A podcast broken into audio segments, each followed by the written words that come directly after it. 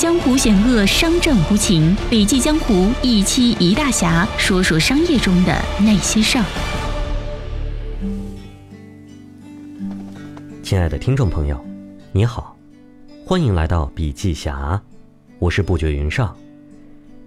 今天我要与您分享的是中信出版集团出版的书籍《智能城市的读书笔记》。关于智能城市啊。是 IBM 的一个实验室概念，旨在综合运用现代科学技术，整合信息资源，统筹业务应用系统，是一个加强城市规划建设和管理的新模式。十年前，智能城市还只是一个停留在实验室中的概念；十年后呢，智能城市建设已经如火如荼。华裔建筑大师贝聿铭曾说：“对一个城市来说。”最重要的不是建筑，而是规划。报告显示，二零一八年智能城市吸引全球超过八百亿美元的技术投资。智能城市代表了巨大的商业机会，也代表了我们每个人生活将要迎来的改变。当城市拥有了大脑，未来将会成为怎样？《智能城市》一书提出了关于未来智能城市的十大预测。第一个预测呢，就是万物互联，让科幻走进现实。今天呢，我们生活在一个物联网多于人联网的世界里。无论你是否喜欢，我们都生活在一个极度超连接化和信息饱和的世界中。越来越多的设备和传感器直接与互联网相连，这样把所有的设备和传感器联系在一起的便利度就会大大的提高。物联网已经开始渗透到我们生活的方方面面了。在未来的万物互联的时代，五 G 将纵向融合各个领域：VR、机器人、车联网、工业互联、市政智联、智能穿戴、智能家居、智能抄表、智慧楼宇等等等等。科幻电影中的种种情节即将变为现实。第二个方面呢？是未来出行组合式的交通，比如电动汽车和自动驾驶。无论是传统汽车制造商，还是以谷歌为代表的互联网公司，都投入了巨大精力来研究自动驾驶。谷歌自2009年开始就投入了大量的研究，试验车已经在加利福尼亚州行驶超过了483万公里。谷歌不仅仅是市场上第一个研究自动驾驶的公司，而且还是今天公认的最成熟可靠的自动驾驶方案提供商。在可见的未来，搭载自动驾驶技术的电动车将成为我们出行工具的首选。汽车呢，将不再需要方向盘，驾驶汽车也不再是一项可以轻松学会的能力。再者呢，就是共享汽车颠覆了现在的出行模式。研究表明，自动驾驶的共享出行成本将是私家车的百分之十。到二零三零年，私家车数量将降低到今天的百分之二十。以美国为例，美国汽车保有量将从二点五亿辆降低到五千万辆。未来，个人仍然可以买车，但是不会独占这辆车。未来拥有车辆的方式可能会有两种：第一种是自己优先使用。当自己不使用的时候，放出去为别人服务。第二种呢，是自己买车作为投资，加入一个共享出行组织，比如大家现在常用的共享打车软件。再一个方面呢，就是自动驾驶影响下的城市规划。自动驾驶啊，将为建筑设计带来变化，比如大量的社区设计将不再需要车库和停车位。而未来将大量增加的电动车也会给基础设施带来巨大的变化。第一个变化呢，就是加油站将会减少，取而代之的是快速充电站。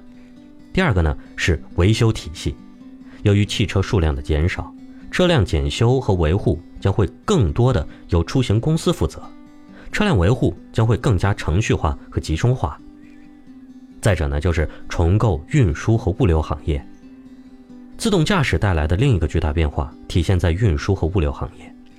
现在，中国各种物品的快递主要依赖于廉价的劳动力。随着自动驾驶和无人机的大量投入使用，快递最后一公里将实现自动化配送。第三个大的改变方向呢，就是未来垃圾处理，从哪来从哪去。每个城市都会产生大量的垃圾，而处理城市垃圾需要花费高额的费用。仅纽约市每年就需花费二十多亿美元处理城市里产生的废物。然而，智能城市有可能就彻底改变这种充斥着臭味但又必不可少的服务。麻省理工学院可感知城市实验室曾做过这样一个垃圾跟踪的项目。研究人员提出一套设计方案，可以无限报告 GPS 的定位垃圾，并建立了一个全规模的城市示范项目进行测试。在未来传感器成本足够低的情况下，对于垃圾的定位和监测很有可能实现。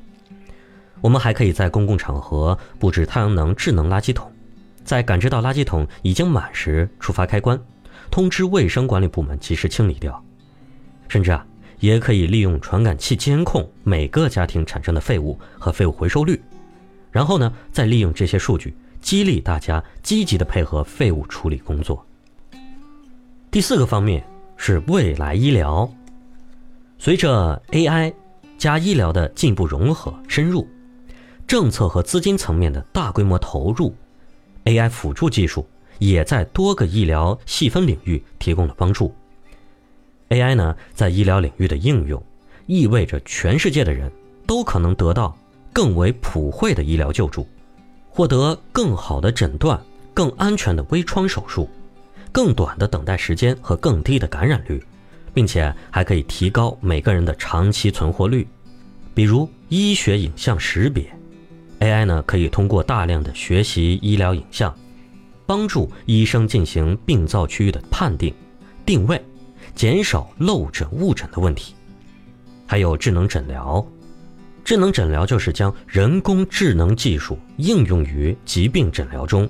计算机呢可以帮助医生进行病理、体检报告等的统计，通过大数据和深度挖掘等技术，对病人的医疗数据进行分析与挖掘，自动识别病人的临床变量和指标。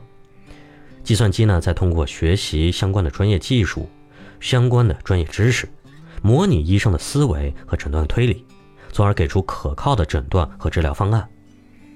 智能诊疗呢，是人工智能在医疗领域最重要也最核心的应用场景。IBM 研发的沃森机器人可以在十七秒内阅读三千四百六十九本医学专著、二十四万八千篇论文、六十九种治疗方案、六万一千五百四十次实验数据、一万六千份临床报告。通过海量的读取医学知识，沃森机器人呢能在短时间内迅速成为肿瘤专家。二零一二年，沃森机器人通过了美国执业医师的资格考试，并部署在美国多家医院提供辅助诊疗的服务。还有就是医疗机器人，机器人在医疗领域的应用是十分广泛的，比如智能假肢、外骨骼和辅助设备等技术。修复人类受损的身体，医疗保健机器人呢可以辅助医护人员的工作等。目前，国内的医疗机器人领域也经历了快速的发展，进入到了市场应用阶段。第五个大的方面是未来的我们变成生命技术支持下的赛博格社会。赛博格呢，专指集合了一些需要通过反馈来发挥作用的人造部件或技术，从而使自身功能得到恢复。或者能力得到增强的有机体。从这个意义上来说啊，装上假肢、假牙、心脏起搏器的人都是赛博格。当今时代的我们有两种类型的躯体是可以选择的：一种是真实躯体，通过体内的液体的流动与真实世界相连；另一种呢是虚拟躯体，通过电子的流动与世界相连。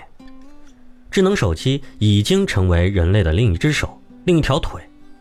沿着无线电信的主干，深深渗透到社会的方方面面，形成了新的网络化的人文主义。智能手机不仅成为我们与周边世界互动的途径，加强打造了我们的社会自我和职业自我，现在更成为审视我们身体、塑造生物自我的一种方式。